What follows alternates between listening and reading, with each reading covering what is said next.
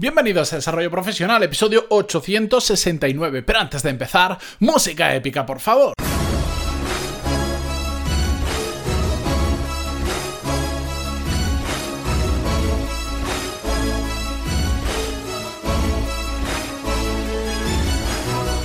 Buenos días a todos, bienvenidos a un nuevo episodio de Desarrollo Profesional. Yo soy Matías Pantaloni y ya sabéis que en este podcast hablamos sobre todas las técnicas, habilidades, estrategias y trucos necesarios para mejorar cada día en nuestro trabajo.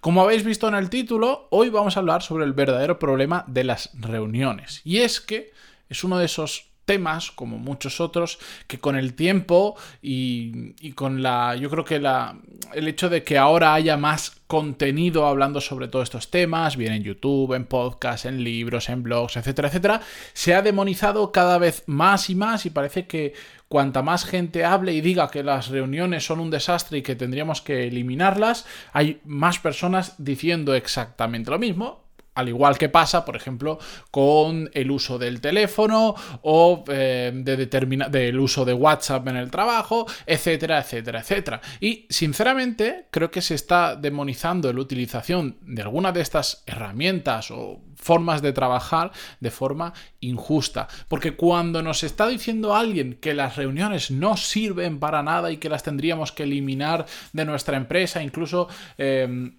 He escuchado situaciones de personas que dicen que dejan pasar trabajos si requieren reunirse habitualmente o, profesionales que dicen que ellos no se reúnen y si, se reúnen es por una super mega ocasión, mega puntual y si no, no aceptan el trabajo.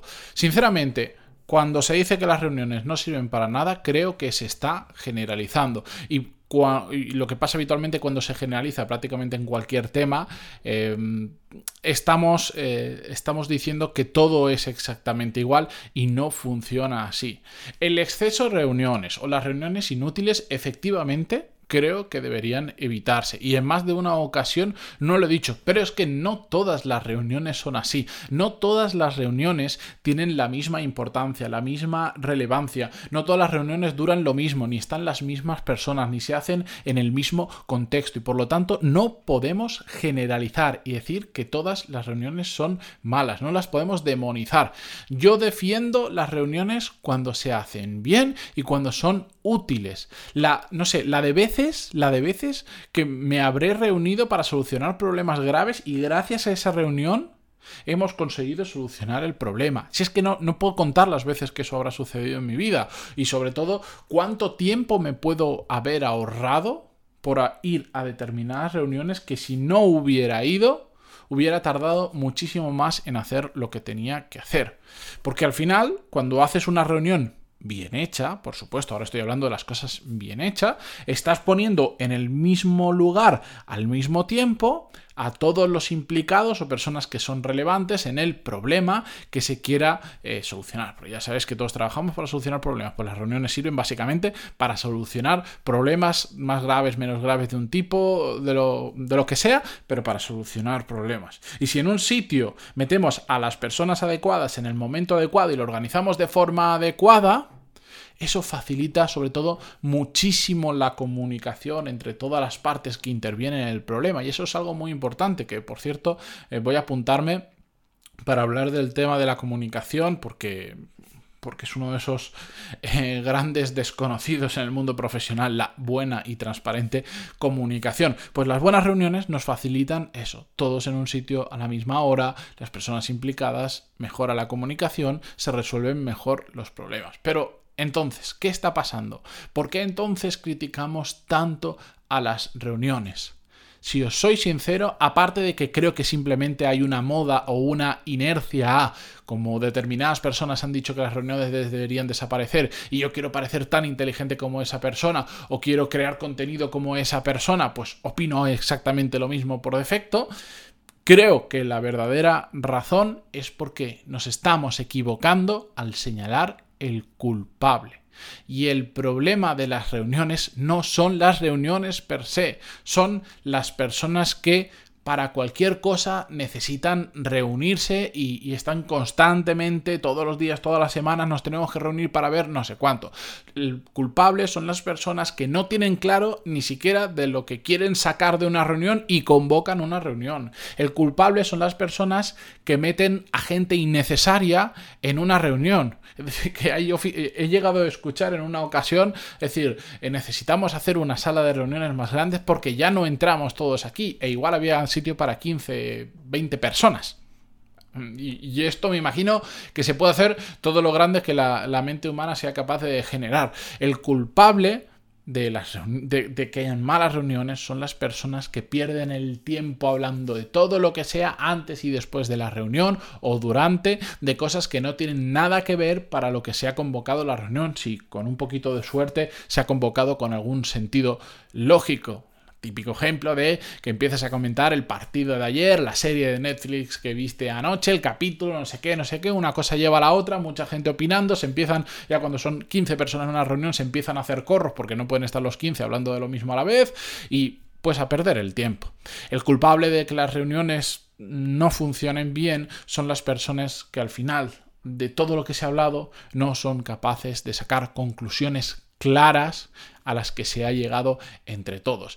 En definitiva, es culpa de las personas que nos hacen perder el tiempo y la energía con tanta reunión. Y no en, el, en la reunión per se. Al igual que el teléfono no, no es el culpable. el teléfono no es el culpable. El culpable es la persona que cuando suena el teléfono lo toma como si fuese una urgencia y deja de hacer cosas importantes por coger el teléfono, aunque sea una llamada de publicidad. El culpable del teléfono es la persona que para cualquier mínima duda, en lugar de apuntarse en un papel, apuntárselo en un papel y llamarte dentro de tres horas con muchas cosas que le han surgido, cada vez que se le ocurre algo, te llama por teléfono y el otro que lo coge. ¿Me entendéis? No culpemos en este caso a la herramienta o al método o a lo que sea el culpable de todo esto son las personas. Así que tenemos que entendamos, mejor dicho, que no se trata de que las reuniones sean buenas o malas. No es un blanco o negro, cero o uno. Entendamos cuál es el verdadero problema de toda esta ecuación y pongámosle una solución. Personalmente, si me tengo que reunir 10 veces al día porque eso hace que yo avance más en, los objetivos que tengo marcados, lo voy a hacer. Y si mi trabajo pasa por reunirme todo el santo día, me voy a reunir todo el santo día. Porque no me importa si es a través de una reunión, si es a través del email, si es a través de yo dibujando en un papel. No me importa nada eso. Lo que me importa es conseguir mis objetivos. Y si las reuniones son un paso para conseguir mis objetivos, las haré. Lo que pasa es que las haré bien. Y eso es muy, muy importante. No es complicado, pero hay que tener una serie de pautas, una serie de consideraciones, hay que aprender. Es una, una, habilidad más que tenemos que trabajar, el saber convocar y el saber, sobre todo, gestionar reuniones. No se trata de poner una hora en Google Calendar y decir nos vemos todos ahí. Hay muchas más cosas que se pueden hacer para que sean reuniones efectivas, para que no perdamos el tiempo y sobre todo para que, todo lo contrario, en lugar de perder el tiempo, ganemos tiempo a través de las reuniones porque llegamos a soluciones más fáciles. De hecho, creo que es tan importante que es dentro del programa Core Skill, es una de las habilidades que trabajamos. Que en alguna ocasión alguien me ha dicho, cuando les paso el programa completo, que se puede ver en la página web, en pantaloni.es, lo ven y dicen, uy, es lo de la gestión de reuniones comparado con el resto, pues no, hay cosas que no las termino de ver, porque me, resulta extraño con temas importantes que se ven, que también se ve el tema de las reuniones. Pero es que es muy importante porque es una realidad, es una realidad de que en todos los trabajos nos tenemos que reunir muy habitualmente, porque en muchas ocasiones eso nos va a ayudar a solucionar más rápido los problemas. Así que no dejéis de lado la oportunidad de aprender sobre gestión de reuniones. Lo podéis hacer con, mi programa Core Skill o como os dé absolutamente la gana. Yo solo tengo la oportunidad de recordaros que a partir del 18 de mayo, del 18 al 31, están abiertas las plazas para la siguiente edición, donde entre unas cuantas cosas vemos un módulo de gestión de reuniones. Si queréis más info, meteros ahí, tenéis toda la información necesaria y si no tenéis mm, tres maneras diferentes, de hecho, de contactar conmigo por email, por teléfono o por WhatsApp. Así que, dadle un vistazo, pero sobre todo, la siguiente reunión que vayáis a convocar, pensad un poquito y hacerlo bien. Y no rechacéis por defecto las reuniones, porque las reuniones no son malas. Son lo malo son las personas que no saben convocar y no saben gestionar las reuniones. Con todo esto, yo me despido hasta mañana, que volvemos con un nuevo episodio, como siempre. Muchísimas gracias por estar ahí, por vuestras valoraciones de 5 estrellas en iTunes, vuestros me gusta, comentarios en iVoox, Spotify, Google Podcast o donde sea que lo escuchéis. Hasta mañana.